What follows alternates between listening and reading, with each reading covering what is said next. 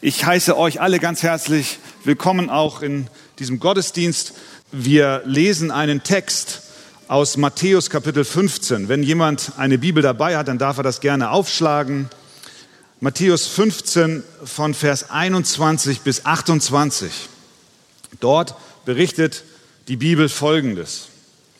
Und Jesus ging von dort weg und zog sich in die Gegend von Tyros und Sidon zurück. Und siehe, eine kanaanäische Frau kam aus jener Gegend, rief ihn an und sprach, erbarme dich über mich, Herr, du Sohn Davids. Meine Tochter ist schlimm besessen. Er aber antwortete ihr nicht ein Wort. Da traten seine Jünger herzu, baten ihn und sprachen, fertige sie ab, denn sie schreit uns nach. Er aber antwortete und sprach, ich bin nur gesandt zu den verlorenen Schafen des Hauses Israel. Da kam sie, fiel vor ihm nieder und sprach, Herr, hilf mir. Er aber antwortete und sprach, es ist nicht recht, dass man das Brot der Kinder nimmt und es den Hunden vorwirft. Sie aber sprach, ja, Herr. Und doch essen die Hunde von den Brosamen, die vom Tisch ihrer Herren fallen. Da antwortete Jesus und sprach zu ihr, O Frau, dein Glaube ist groß, dir geschehe, wie du willst. Und ihre Tochter war geheilt von jener Stunde an. Amen. Nehmt doch Platz. In der Philosophie werden gerne Fragen gestellt, wie zum Beispiel, was ist das Wesen des Menschen? Oder ist der Mensch frei? Oder die Frage, warum gibt es überhaupt etwas und nicht vielmehr nichts? Müssen wir den Tod fürchten? Oder eine sehr häufig gestellte Frage, brauchen wir einen Gott? Auf die letzte Frage, ob wir einen Gott brauchen, gibt es häufig die Antwort, dass Gott ja letztlich nicht schaden könne. Ein Gott wäre für den Zusammenhalt einer Gesellschaft bestimmt von Vorteil. Tatsächlich gibt es sozialwissenschaftlich begründete Erkenntnisse, nach denen eine Gesellschaft, die gewisse religiöse Praktiken ausübt, besser dasteht als eine Gesellschaft, die keine religiösen Praktiken hat. Wir wissen auch aus den Medien häufig die Überschrift zu lesen, dass Beten das Leben verlängert. Also sagt der eine oder andere, naja, Gott kann ja letztlich nicht wirklich schaden. Und deswegen gibt es so etwas wie eine allgemeine Akzeptanz Gottes. Solange dieser Gott mir nicht zu nahe tritt, ist es schon okay, wenn man ein bisschen an ihn glaubt. Hier in unserem Text, den wir eben gelesen haben, da ist eine Frau, eine kanaanitische Frau, und sie trifft Jesus. Und anhand dieser Begegnung von dieser Frau mit Jesus lernen wir, dass ein allgemeiner Gottesglaube, wie ich ihn eben beschrieben habe, zwar ganz nett sein mag, aber nicht weiterhilft. Echte Hoffnung, echte Veränderung, wirkliche Vergebung unserer Schuld und unserer Sünde, den bekommen wir nicht durch einen allgemeinen Gottesglauben, sondern nur durch einen rettenden Christus glauben, dass der Glaube dieser Frau echt und auch rettend war, bestätigt Jesus am Ende dieses Berichtes, denn dort sagt er, O Frau, dein Glaube ist groß, dir geschehe, wie du willst. Es war also ein rettender Glaube, zu unterscheiden von einer allgemeinen Anerkennung, dass es wohl eventuell einen Gott gibt. Was zeichnet diesen rettenden Glauben aus, von dem uns auch unsere Täuflinge eben gerade berichtet haben? Wir können es an dieser Geschichte sehen. Erstens, echter, rettender Glaube erkennt die eigene Not. Jesus war kurz vorher in Galiläa. Er hatte dort große Wunder gewirkt, unter anderem 5000 Männer plus Frauen und Kindern mit fünf Broten und zwei Fischen genährt. Das erregte natürlich viel Aufmerksamkeit, die Leute liefen ihm nach, aber dann zog er sich zurück aus Galiläa nach, wie wir gelesen haben, Tyrus und Sidon. Das war außerhalb des israelischen Landes. Es war an der Mittelmeerküste im Nordwesten Israels, dort, wo eigentlich die Heiden wohnen. Und dort ging er hin, wie der Evangelist Markus uns berichtet, weil er sich zurückziehen wollte. Er wollte etwas Ruhe haben. Er trat, heißt es in Markus 7, über dieselbe Begebenheit, er trat in ein Haus, wollte aber nicht, dass jemand erfuhr, dass er dort war. Und doch konnte er nicht verborgen bleiben, denn eine Frau hatte von ihm gehört. Das war diese kanaanäische Frau. Und diese Frau war in großer, in sehr großer Not. Ihre Not war es, die sie zu Jesus Christus trieb. Denn sie rief, erbarme dich über mich, Herr, du Sohn Davids. Warum? Meine Tochter ist schlimm besessen. Markus berichtet, dass sie kam und ihm zu Füßen fiel. Diese Frau war in Not. Sie war in echter, realer, handfester Not. Ihre geliebte Tochter war besessen, schlimm besessen. Was das bedeutet, das können wir uns kaum erahnen. Was für Folgen das im täglichen Leben hatte, können wir kaum begreifen. Oft konnten Besessene am normalen Leben nicht teilnehmen. Sie fluchten oder waren gewalttätig, wie zum Beispiel die Gadarener, die uns in Matthäus 8 begegnen. Sie waren so gefährlich, dass niemand die Straße entlang gehen konnte, weil sie alle Angst hatten vor diesen beiden. Besessene sind von einem bösen Wesen fremdbestimmt. Die Dämonen konnten durch sie sprechen. Wie zum Beispiel auch in Markus 5, als Jesus direkt mit den Besessenen sich unterhielt, mit den Dämonen in den Menschen. Das heißt, diese Frau war wirklich, wirklich in großer Not. Ihre Tochter war nicht mehr sie selbst, sondern besetzt von einem bösen Geist. Es muss furchtbar gewesen sein. Sie konnte von niemandem Hilfe erwarten, also suchte sie Hilfe bei Jesus. Unsere Not, und das ist, was wir in den Zeugnissen heute Morgen gehört haben, unsere Not treibt uns zu Gott. Ja, sagen Kritiker, eure Religion ist doch nur für die im Leben Gescheiterten ihr Christen habt doch nur Zulauf von verkrachten Existenzen, die sich selbst nicht mehr helfen können.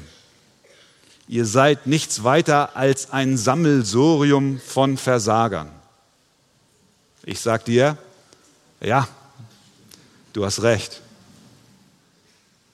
Christen, lebendige Christen sind gescheitert im Leben. Sie waren an einem Punkt, an dem sie spürten, es geht nicht mehr weiter. Unsere Not treibt uns zu Gott. Unsere Drangsal spült uns in seine Arme rettender Glaube, echter Glaube, der sich unterscheidet von einer allgemeinen Anerkenntnis, dass es einen Gott gibt. Der unterscheidet sich vor allem darin, dass ein Mensch, der rettend glaubt, weiß, ich habe keine Chance mehr. Ich bin, ich bin am Ende. keine Hilfe außer bei Jesus. Und das hat diese Frau erkannt. Diese Erkenntnis ist der erste Schritt zu diesem rettenden Glauben. Solange wir meinen, dass wir doch auch ganz gut ohne Jesus durchs Leben kommen, ihn nicht brauchen, uns auf unsere Errungenschaften berufen, solange sind wir von diesem echten Glauben weit entfernt. Jesus erzählt an anderer Stelle ein Gleichnis vom verlorenen Sohn. Der hat das Erbe seines Vaters verprasst, durchgefeiert. Er feierte, bis er an den Punkt seiner absoluten Hilflosigkeit kam, die sich bei ihm in Form eines Schweinetrogs darstellte. Er wollte essen, er hatte nichts mehr. Am Ende wollte er essen, was die Ferkel aßen, aber selbst das hat man ihm verwehrt. Und in dieser Auswegslosigkeit, in dieser Not, in der er sich selber wiederfand, da sprach er, ich will mich aufmachen zu meinem Vater, gehen und ihm sagen, Vater, ich habe gesündigt gegen den Himmel und vor dir. Das war der Beginn seiner Rettung. Als er am Tiefpunkt seines Lebens angekommen war, buchstäblich in der Gosse lag, da war seine Rettung nahe.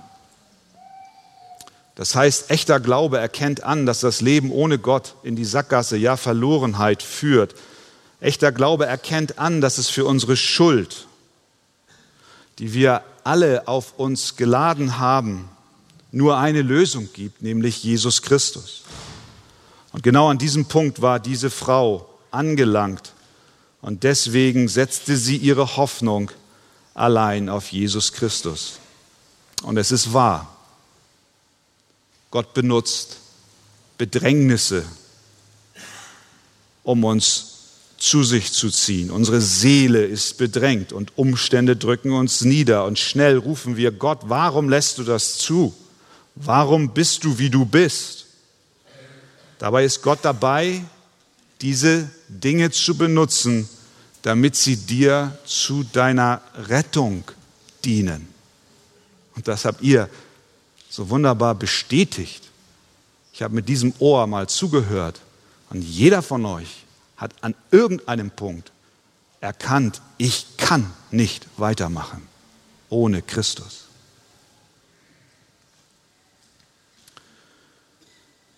Wenn wir die Lebensgeschichte dieser kanaanitischen Frau ansehen, dann erkennen wir, dass Gott die Besessenheit ihrer Tochter nutzte, damit diese Frau zu Jesus kam. Und so benutzt auch Gott in unserem Leben immer wieder schreckliche Tragödien, um sie für uns zu einem Segen werden zu lassen. Nun muss Gott dir nicht Dämonen, von Dämonen besessene Kinder geben, um dich zu retten. Es können auch andere Leiden und andere Nöte und andere Schwierigkeiten sein, die dich zu ihm ziehen. Aber es geht hier gar nicht im Wesentlichen um unsere äußeren Lebensumstände, sondern um unsere innere Not, um unsere Seelennot. Denn erst wenn wir erkennen, dass unsere Seele, unser Inneres hoffnungslos verloren ist, weil wir nicht besser sind als alle anderen Menschen und vor Gott versagt und gesündigt haben, wenn wir das nicht erkennen und aufgrund dieser Erkenntnis unseres Elends zum Herrn eilen und fest glauben, dass er am Kreuz für unsere Sünden gezahlt hat, wenn wir das nicht erkennen, dann werden wir niemals zum rettenden Glauben finden.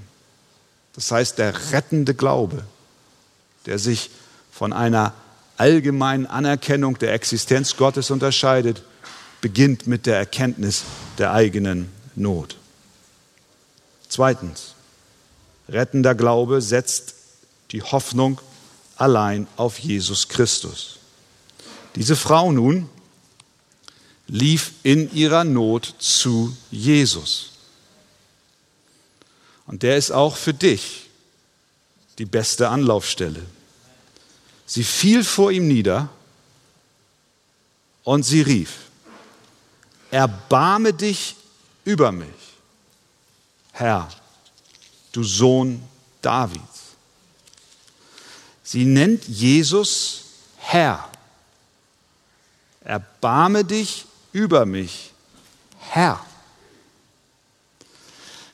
Damit erkennt sie an, dass Jesus der bestimmende Faktor in ihrem Leben ist.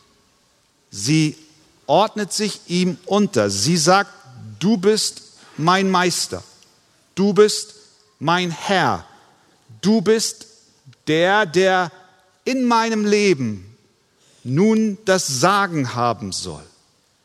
Auch das gehört unweigerlich zum rettenden Glauben. Das unterscheidet einen wiedergeborenen, wahren Christen von einem Namenschristen. Ein wiedergeborener, ein lebendiger Christ ist ein Kind Gottes, was in seinem Herzen und auch in seinem Leben glaubt und auch lebt, dass Jesus Herr ist. Wir können nicht zu Jesus kommen und ihn allein um Hilfe aus unseren irdischen Nöten bitten und ihn gleichzeitig nicht als Herrn zu anzunehmen. Solch ein, in Anführungszeichen, Glauben ist kein echter, kein rettender Glaube, wenn wir uns weigern, dass er unser Leben bestimmt und wir nur kommen, weil wir Not haben. Und viele Menschen kommen zu Jesus, der liebe Herr Jesus. Nimm mir doch dies und gib mir doch das aber sie sagen nicht Herr. Herr. Jesus Christus will und muss der Herr in unserem Leben sein. Das heißt, wir ordnen uns ihm unter und richten unser Leben nach ihm aus. Aber sie nennt ihn nicht nur Herr, sondern sie nennt ihn auch Sohn Davids. Damit erkennt sie an, dass er der verheißene Messias ist dass er der ist, von dem die Propheten schon lange sagten, dass er aus dem Haus Davids kommt, der Retter Israels, der Retter dieser Welt. Sie sagt Herr und sie sagt du Sohn Davids. Damit sagt sie, er ist der, auf den die Juden schon lange gewartet haben. Er ist der Messias, er ist der Erlöser, er ist mein Retter. Es ist erstaunlich, dass diese Frau mit kanaanitischem Hintergrund obwohl sie nicht jüdisch sozialisiert war, dass sie zu dieser Erkenntnis kommt, dass Jesus der Sohn Davids ist. Das lehrt uns etwas. Wir häufig gehen auch vielleicht hinaus und erzählen Menschen von Jesus und denken, naja, das Gebiet, in dem ich mich hier befinde, ist Tyrus und, äh, und Zidon. Das ist kanaanäisches Stammland. Von da kann ich nicht erwarten, dass Menschen glauben. Vielmehr müssten doch eigentlich die glauben in, dem, in der Gegend, wo ich mich versammle, zum Beispiel in Galiläa. Dort, als Jesus diese 5000 gespeist hat. Aber wir lesen nicht, dass die Menge geschlossen rief, Herr, du Sohn Davids. Wird uns nicht berichtet.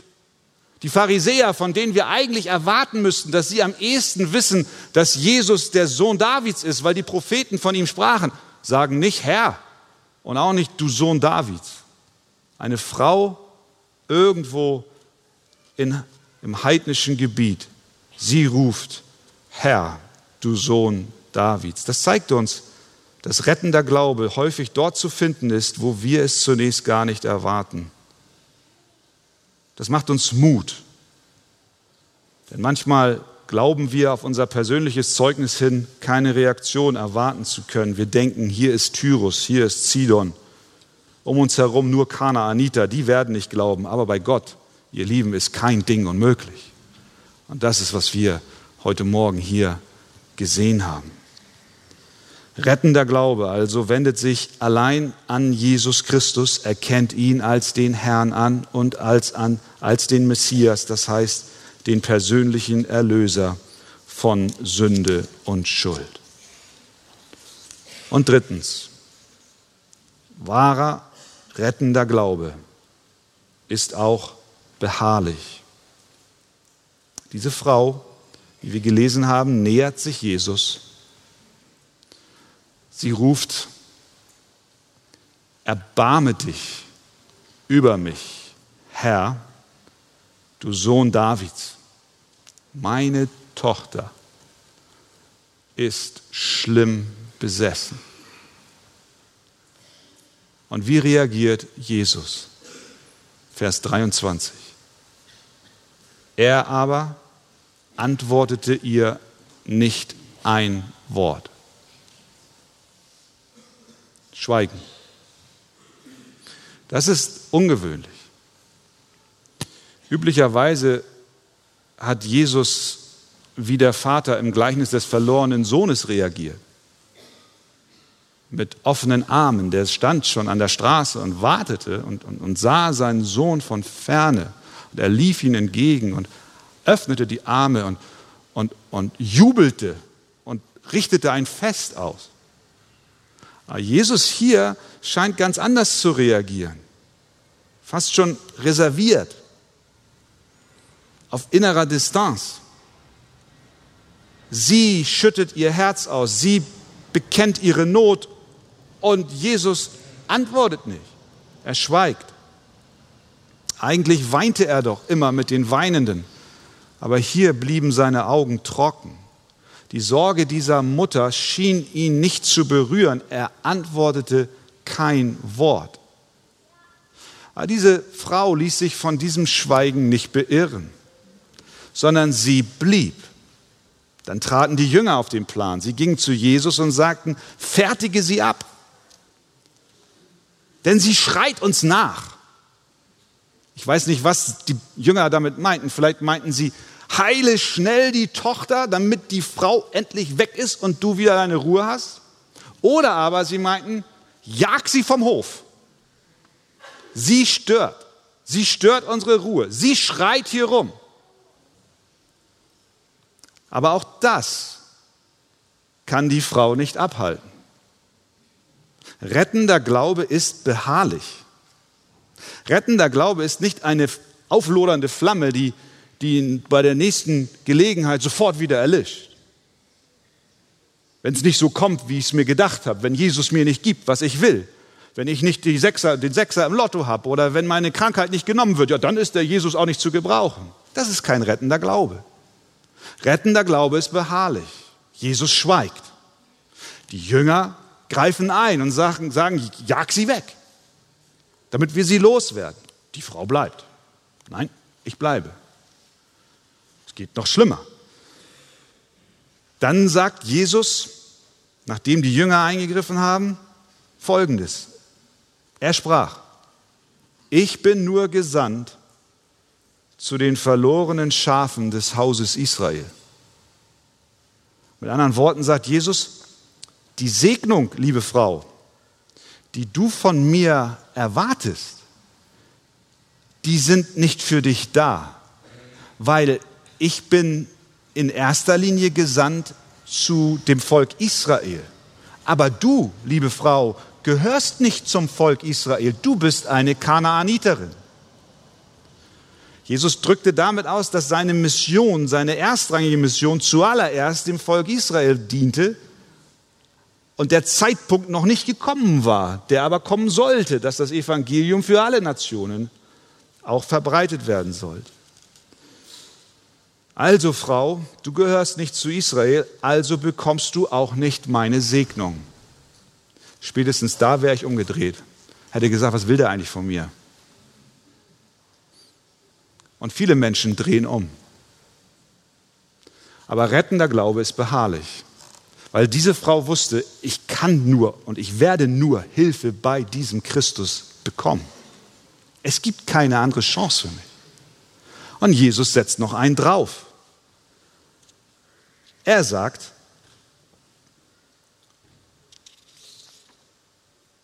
Frau, in Vers 26, es ist nicht recht, dass man das Brot der Kinder nimmt und es den Hunden vorwirft. Nachdem er sie schon zum ersten Mal, ihr zum ersten Mal sagte, ich bin nicht für dich gekommen, sondern für das Haus Israel, fiel sie zu Boden, betete ihn an und, und sagt, Herr, hilf mir. Und seine Antwort war, es ist nicht recht, dass man das Brot der Kinder nimmt und es den Hunden vorwirft. Mit anderen Worten, wir sitzen am Tisch, ich mit meinen israelischen Freunden, und wir essen und es ist nicht gut, wenn wir Brotkrumen runterwerfen und es den Hunden geben. Du bist wie ein Hund. Das war die gängige religiöse Sprache der Juden damals über alle, die nicht Juden waren. Hunde. Damit waren nicht Straßenköder gemeint, sondern sozialisierte Hunde in, in, in Häusern, Haustiere. Spätestens da hätte doch diese Frau sagen müssen, sag mal, Jesus, wer denkst du eigentlich, wer du bist? Du nennst mich Hund. Aber sie wusste, dass ihre Not so groß war, dass nur bei Jesus Hoffnung zu finden ist. Warum spricht Jesus so? Warum benutzt er hier diesen Vergleich? Er ist nicht unfreundlich zu ihr. Er macht sich nicht über sie lustig. Er hat nicht einen Augenblick daran gezweifelt, ihr zu helfen. Er wollte ihr helfen, aber er wollte mit seiner Haltung ihr geistliche Stärke vermitteln. Er wollte, dass ihr Glaube echt ist, real ist, rettend ist. Und so gibt er ihr die Möglichkeit, ihren Glauben zu stärken und legt ihr Hindernisse in den Weg. Sie aber blieb beharrlich. Er stellte weitere Hürden vor sie auf, aber auch die nahm sie. Das tat er nicht, weil er unbarmherzig oder ungnädig mit ihr war, sondern er wollte sicherstellen, liebe Frau, dein Glaube darf, soll und muss kein Strohfeuer sein, was bei der nächsten Gelegenheit wieder, was bei der nächsten Gelegenheit wieder eingeht, sondern dein Glaube soll, soll echt sein, soll fest sein. Er meint es gut mit ihr. Und so ist es auch mit Christen. Wenn du heute Morgen hier bist und vielleicht auch in deinem Leben Situationen hast, in denen du dich fragst, Herr, warum antwortest du nicht? Warum hilfst du mir nicht unmittelbar aus meiner Not heraus? Dann wisse, dass Jesus das niemals tut, weil er dich von sich wegstoßen will. Sein Ruf gilt, kommet her zu mir alle, die ihr mühselig und beladen seid. Aber er will manchmal uns Geduld und Vertrauen lehren, damit unser Glaube eben nicht ein Strohfeuer, sondern eine andauernde Flamme ist. Obwohl Jesus hier so hart gesprochen hat, ist diese Frau immer noch nicht beleidigt, weder entsetzt, sondern sie antwortet, ja Herr, ja Herr. Sie bestätigt das Bild, was Jesus hier benutzt. Ja Herr, ich bin ich bin nicht besser als ein Hund. Und doch, sagt sie, essen die Hunde von den Brosamen, die vom Tisch ihrer Herren fallen. Sie drückt damit aus, dass, dass sie verstanden hat, dass dieser rettende Glaube und die Vergebung der Sünden und die Heilung ihrer Tochter niemals etwas ist, was sie als Mensch, was wir als Mensch von Gott fordern können, sondern es bleibt vom Anfang bis zum Ende ein Gnadengeschenk unseres Herrn. Dass Gott euch den Lebensweg geführt hat und ihr heute Morgen hier steht und ihr sagen könnt und bezeugen könnt, Christus hat mich gerettet, ist nicht Ergebnis einer Forderung, die ihr nur eingelöst habt zur rechten Zeit, die Gott euch schon in die Wiege gelegt hat. So war es nicht. So ist es mit niemandem von uns. Wir haben kein Anrecht auf Rettung, sondern wir haben Anrecht auf Gerechtigkeit und ewige Verdammnis. Aber Gott in seiner Gnade und Barmherzigkeit schenkt uns Erlösung und Vergebung unserer Schuld. Und das hat die Frau verstanden. Ja, Herr,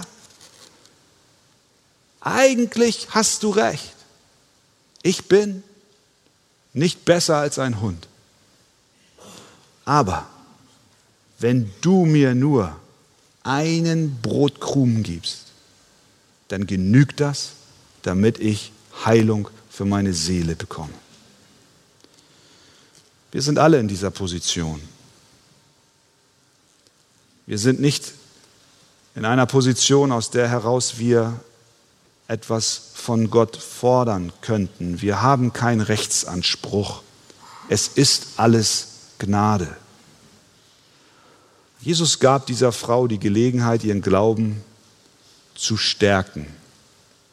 Denn am Ende ist es nur dieser echte, dieser wahre Glaube, der uns rettet. Und dann sagt Jesus zum Schluss in Vers 28, O Frau, dein Glaube ist groß. Interessant, das hat Jesus sonst nirgendwo zu irgendeinem Jünger gesagt. Dein Glaube ist groß. Aber er sagt es hier zu dieser Frau. Er lobt sie. Er lobt sie für ihre Beharrlichkeit. Er lobt sie für etwas, was er letztlich in ihr gewirkt hat.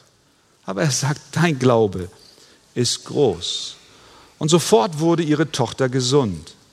Er ging nicht zur Tochter hin, er suchte sie nicht auf.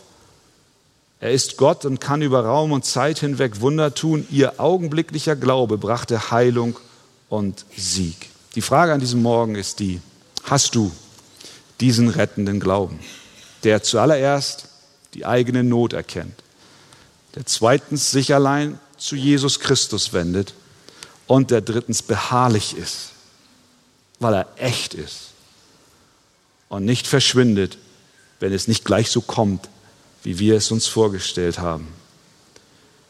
Niemand als Jesus Christus allein kann unsere Seele heilen. Nur Jesus allein hat diese Kraft. Mögen wir ihn an diesem Morgen annehmen und somit auch Sieg im Glauben erleben. Amen.